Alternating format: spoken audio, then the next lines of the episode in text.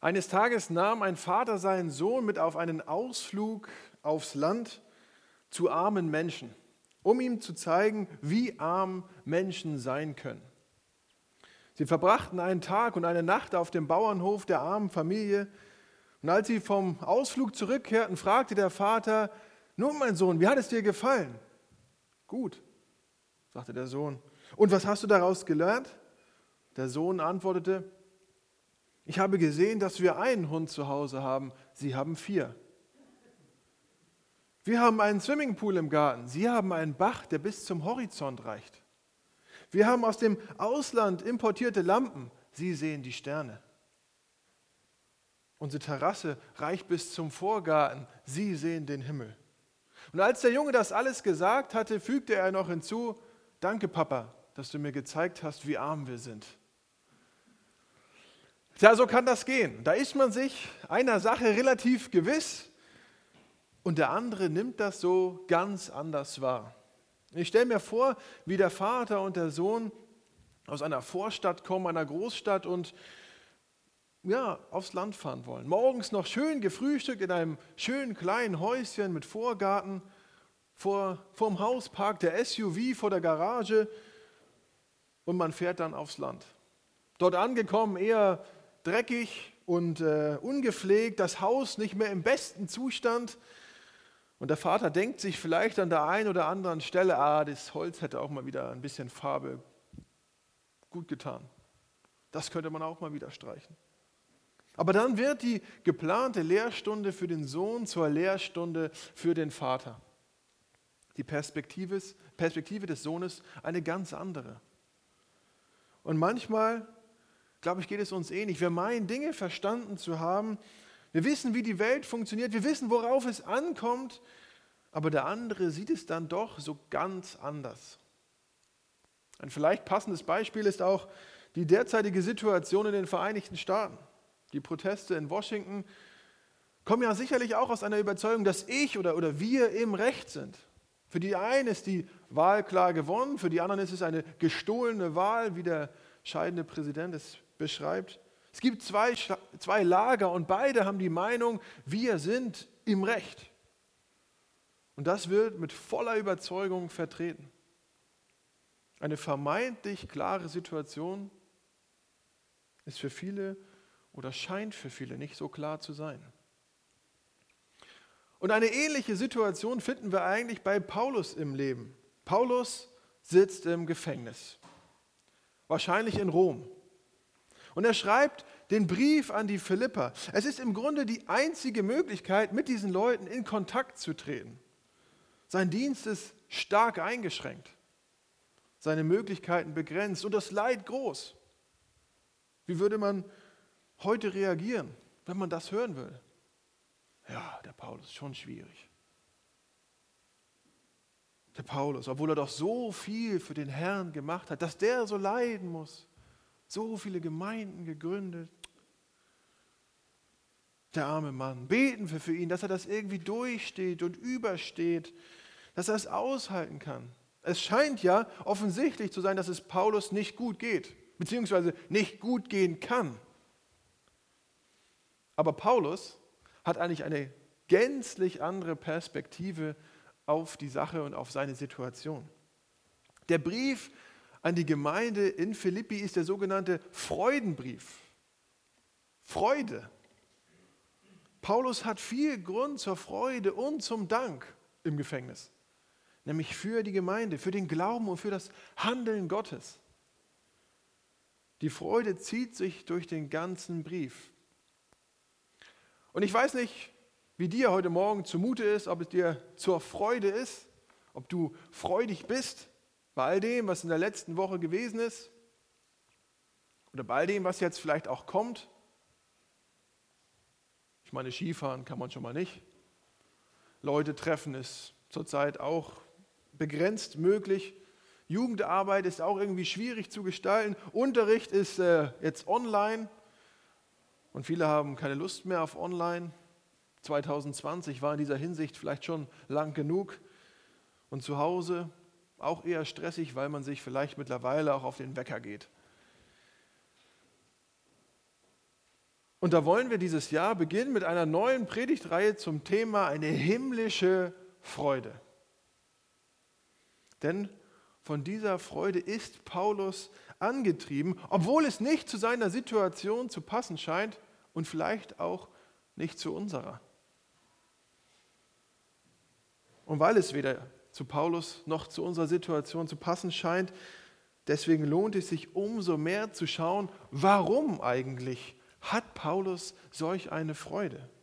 Warum eine himmlische Freude?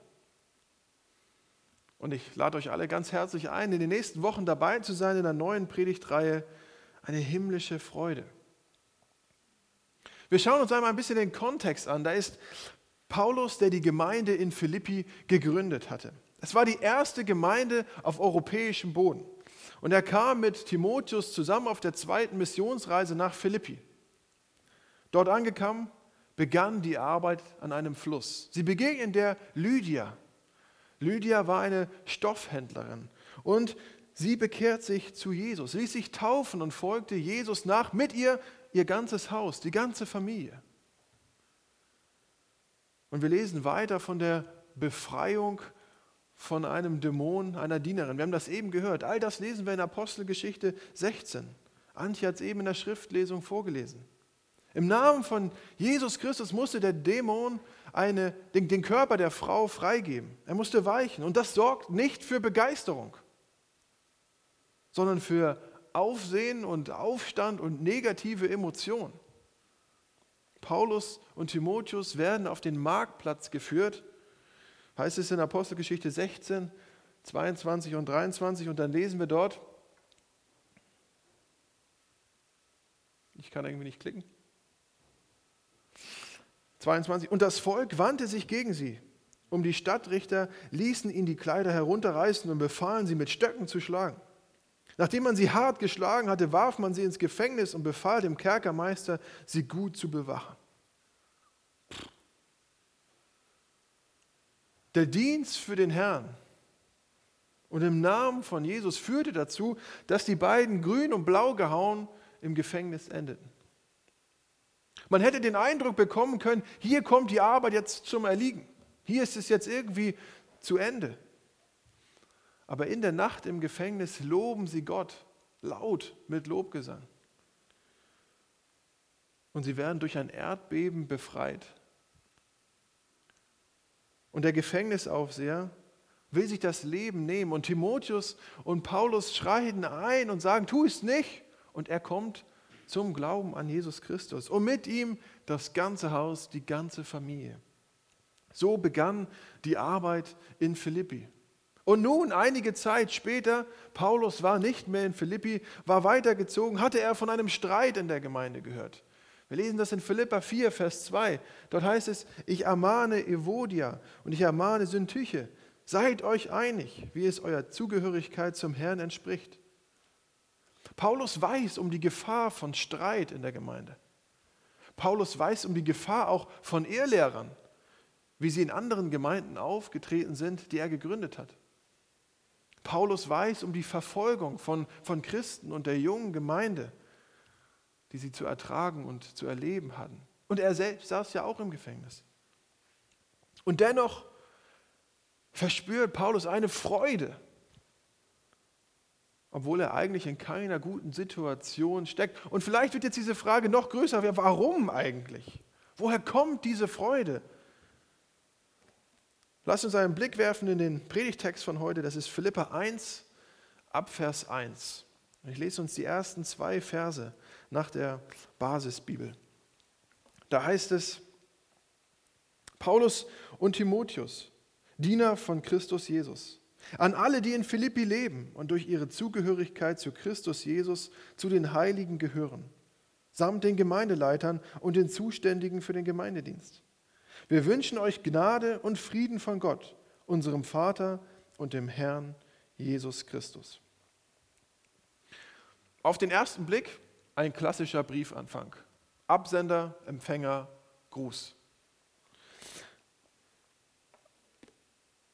Aber wenn man genauer hinblickt, erkennt man doch einiges in diesem kurzen Abschnitt. Zunächst die Absender, Paulus und Timotheus, Diener von Christus Jesus. Luther schreibt Knecht von Jesus Christus. Und man kann es auch mit Sklaven übersetzen. Und das hört sich erstmal nicht sonderlich positiv an. Es ist aber ein Ehrenname für die beiden Männer, die ihr Leben vollständig in den Dienst für Jesus Christus gestellt haben. Das Wort drückt aus, dass Paulus und Timotheus mit Leib und Leben Eigentum ihres Herrn Jesus Christus sind und auch sein wollen. Wer sie sind und waren, waren sie durch ihn. In 1. Korinther 7, äh, Vers 23 heißt es auch, ihr seid teuer erkauft, nämlich mit dem Blut Jesu. Und dann sind da die Empfänger. An alle Heiligen, schreiben sie. Paulus schreibt an die ganze Gemeinde samt den Gemeindeleitern und den Zuständigen für den Gemeindedienst. Es geht an alle. Es sind alle Gemeindeglieder eingeschlossen in den Begriff Heilige. Und damit ist nicht gemeint, dass sie besonders gut sind oder besonders fromm, sondern dass sie Gott gehören. Es ist eine Bezeichnung für Menschen, die, für die Jesus gestorben ist. Sie sind geheiligt. Und wir lesen das auch in Hebräer 10, Vers 10. Nach diesem Willen sind wir geheiligt ein für alle Mal durch das Opfer des Leibes Jesu Christi. Und wir merken schon, nur in diesen ersten zwei Versen, es zielt alles auf Jesus Christus hin. Knechte oder Sklaven oder Diener und Heilige, beides in Verbindung zu Christus. Und dann lesen wir auch in diesen zwei Versen am Anfang dreimal von vor Christus. Wir sind Diener von Jesus Christus. Wir sind Heilige von Jesus Christus und der Gruß Gnade und Friede sei mit euch von Jesus Christus. Es ist alles auf Jesus Christus und das Evangelium hin ausgerichtet. Auf das, was Jesus getan hat. Alles. Und alles andere wird dem dann auch untergeordnet. Ob es ein Gefängnisaufenthalt ist, ob es Schläge auf dem Marktplatz sind, was auch immer kommen wird. Das zentrale Anliegen von Paulus ist Leben auf der Grundlage des Evangeliums. Ausrichtung auf Christus hin. Und das führt zur Freude. Trotz der Schläge, trotz allem, was Paulus erlebt, er weiß, dass Jesus für seine Schuld gestorben ist. Er weiß, dass Jesus am dritten Tag auferstanden ist und den Tod überwunden hat. Und er weiß, das kann mir keiner nehmen. Er weiß, dass sein Weg zu Jesus Christus in die Ewigkeit führen wird. Und er weiß, egal was kommt, er kann bestehen und durchhalten, wenn er sich an Jesus Christus hält und in Jesus Christus bleibt. Und so schreibt er auch in Vers 6 dann im Anschluss, ich bin ganz sicher, derjenige, der das gute Werk bei euch begonnen hat, wird es auch zum Abschluss bringen. Bis zu dem Tag, an dem Jesus Christus wiederkommt, bis an das Ende der Welt. Und in dieser Stelle, in der Vorbereitung, musste ich an den Lebe-Leichter-Kurs von Doro denken. Hier in der Gemeinde hat Doro schon äh, mal diesen ähm, ganzheitliches Abnehmprogramm Lebe leichter heißt das angeboten. Und ich musste daran denken, weil Paulus hier so diese geistliche Version von Lebe leichter vorstellt. Lebe leichter, weil Sorgen und Ängste eigentlich komplett zurückgestellt werden bei ihm. Weil du wissen darfst, ich bin gerettet und ich bin in der Hand meines Herrn Jesus Christus. Ich bin in Christus, komme, was wolle.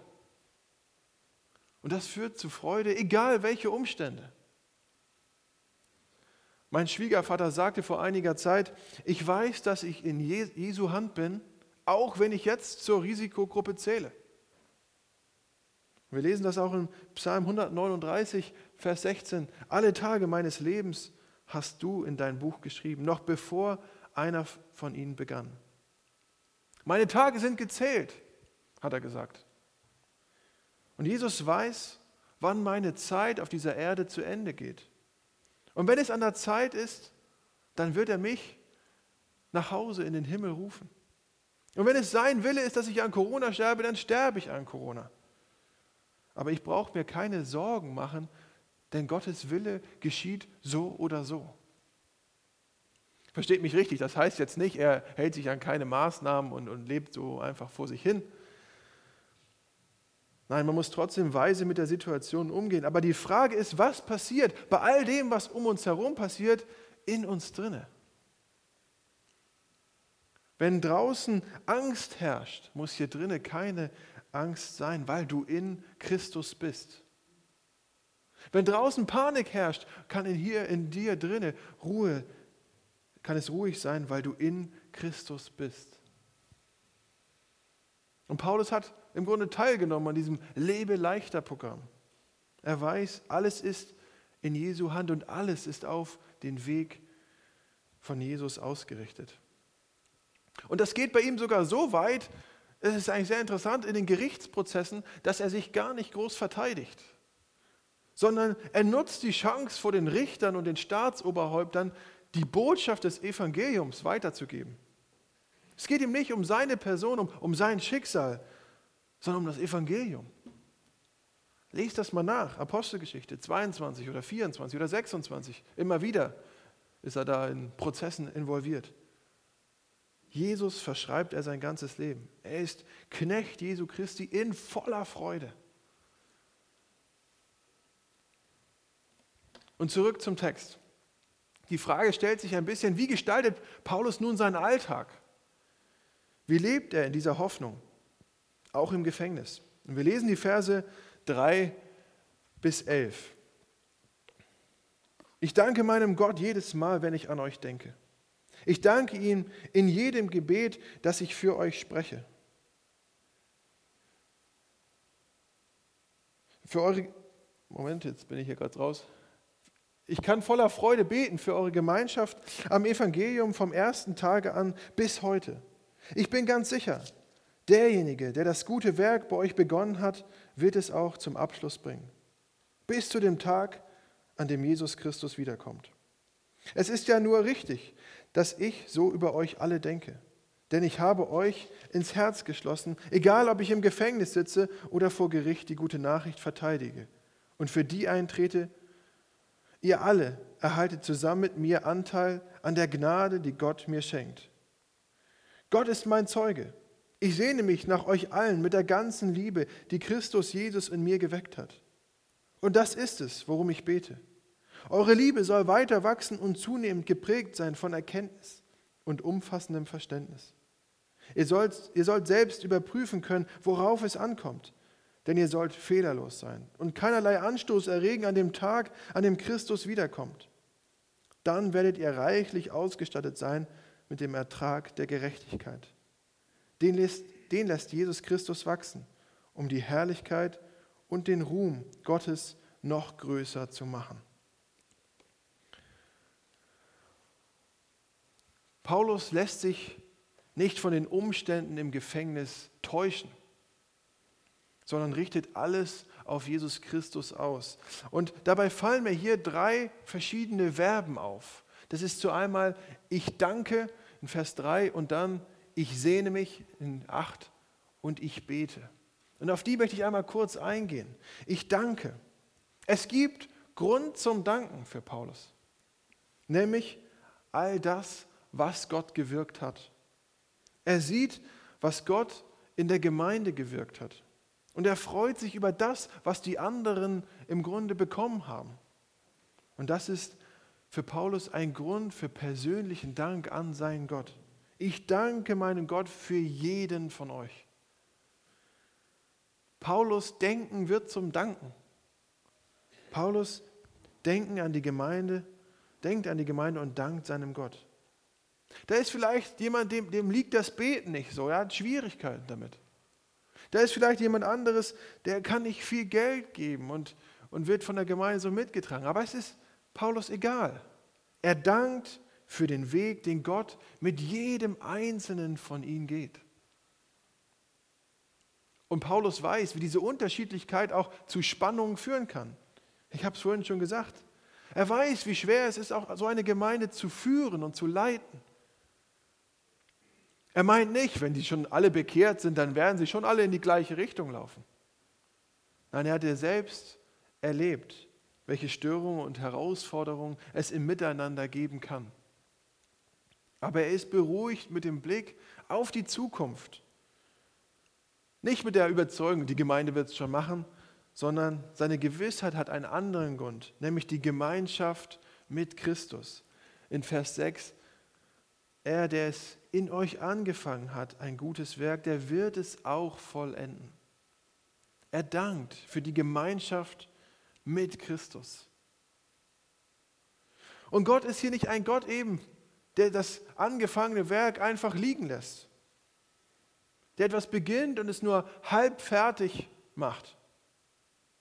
Er geht auch nicht in eine ungewisse Zukunft, wie sich das irgendwo im Nebel dann so verliert und man gar nicht mehr weiß, in welche Richtung es geht. Wir waren einmal als Familie auf einer Wanderung in Österreich. Wir waren mit der Gondel auf den Berg gefahren und wollten zu einer Eishöhle laufen. Und es war eine ganze Strecke, die zu gehen war und, und es ging über Stock und Stein durch Schneefelder und es, man kam schwer vorwärts mit einem Kinderwagen und den haben wir dann einfach irgendwo stehen gelassen und äh, mein Bruder hat dann meinen, meinen jüngeren Bruder getragen und wir Kinder sind vorausgelaufen und irgendwann wurde das extrem neblig, es zog einfach zu. Und meinem Vater ging es plötzlich nicht mehr so gut. Er war ganz blass geworden und konnte nicht mehr.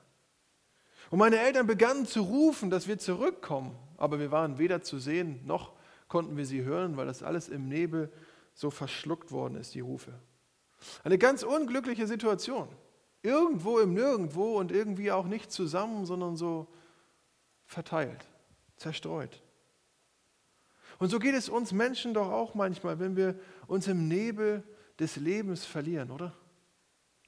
Wo der Durchblick fehlt, das klare Ziel, wo Kommunikation stecken bleibt und wir nicht weiter wissen. Wo stecken wir heute? Wo steckst du?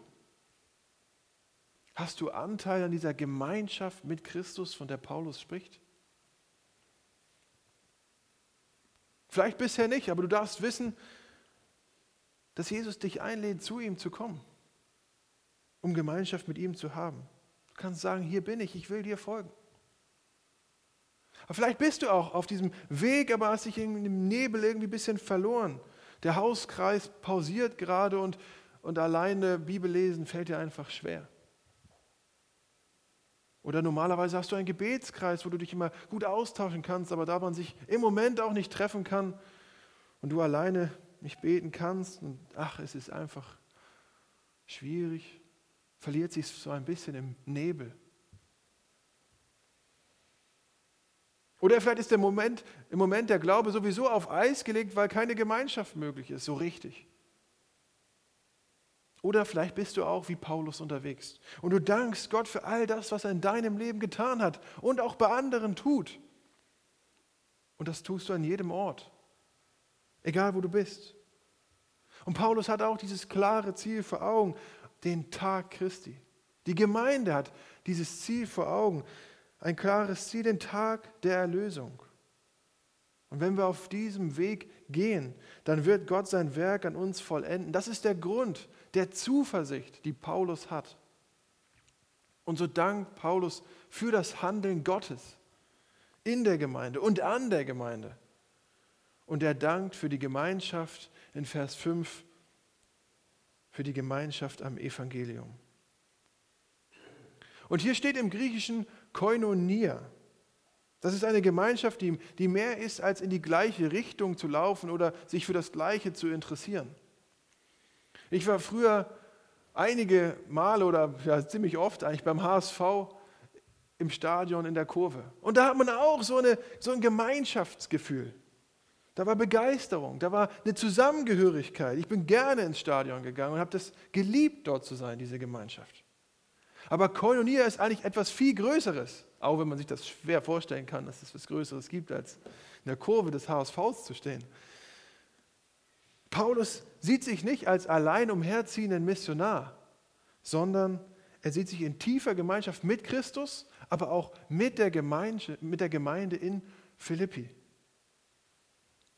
Und die Gemeinde in Philippi verspürt diese selbe Verbundenheit eigentlich auch zu Paulus. Sie rücken nicht unsicher ab von Paulus und sagen, ah, der ist im Gefängnis, das, das wird schon seinen Grund haben.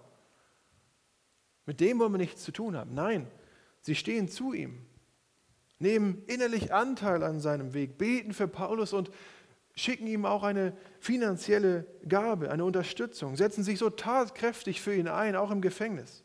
Und das wäre eigentlich auch mein Wunsch für uns, dass wir das genau so leben, dass wir uns unterstützen, austauschen, voneinander wissen, wo die Not ist, uns helfen, Gemeinschaft, Koinonia leben. Und das ist eigentlich das zweite, das zweite Verb, was Paulus hier in dem Text hat. Ich sehne mich in Vers 8. Gott ist mein Zeuge, ich sehne mich nach euch allen mit der ganzen Liebe, die Christus Jesus in mir geweckt hat. Man, man kann auch versetzen, er hat ein Verlangen nach, nach den Leuten mit dem Herzen von Jesus Christus. Das ist schon eine starke Ausdrucksform. Mit dem Herzen von Jesus Christus. Jesus, der sein Leben für die Menschen gegeben hat, der alles getan hat, was, was möglich war, um den Menschen nachzugehen. Er war bereit, alles zu tun. Der Evangelist und Theologe Charles Spurgeon schreibt, wenn Jesus nichts zurückgehalten hat, wie könnte ich? Der Blick auf Jesus Christus war auch sein Antrieb.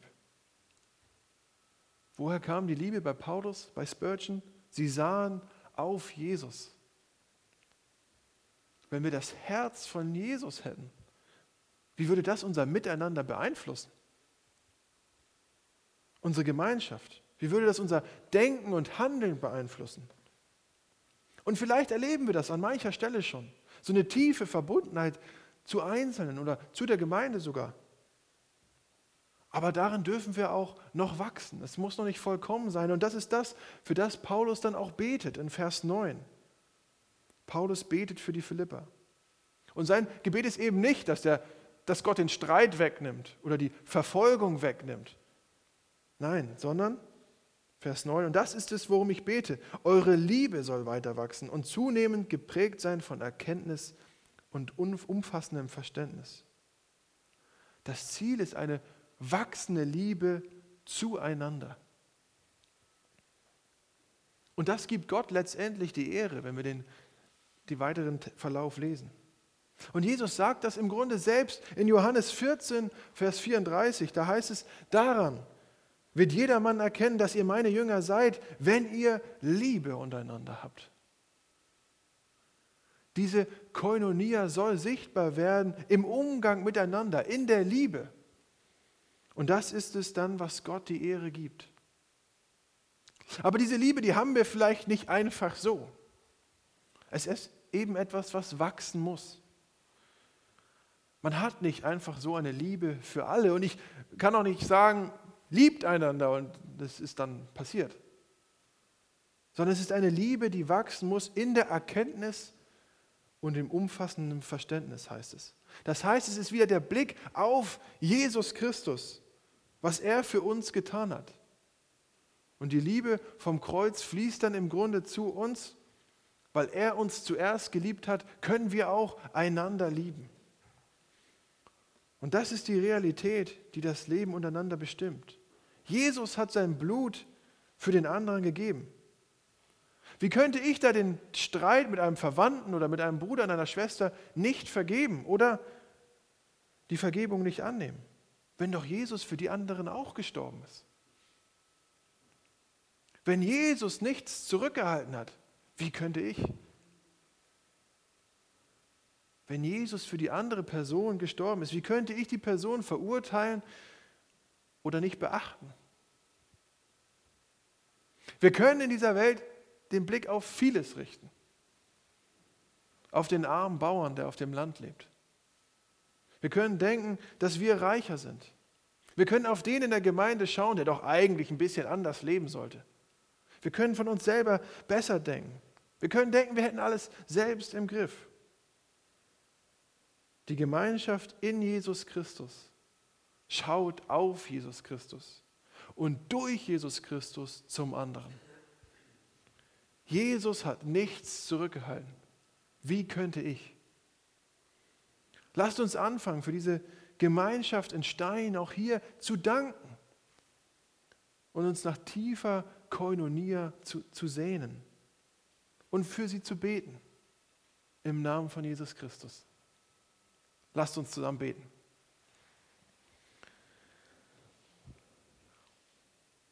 Jesus, wenn wir uns vor Augen führen, was du getan hast und auf den anderen schauen durch dich, dann können wir ihm eigentlich nur mit Liebe begegnen.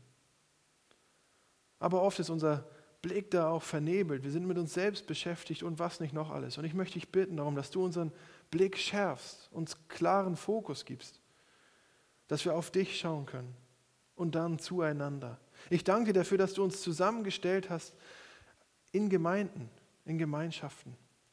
Und ich danke dafür, dass es auch in diesen Tagen möglich ist, sich zu treffen. Und ich möchte dich bitten darum, dass du uns führst, auch darin, dass wir wachsen dürfen in dieser Gemeinschaft.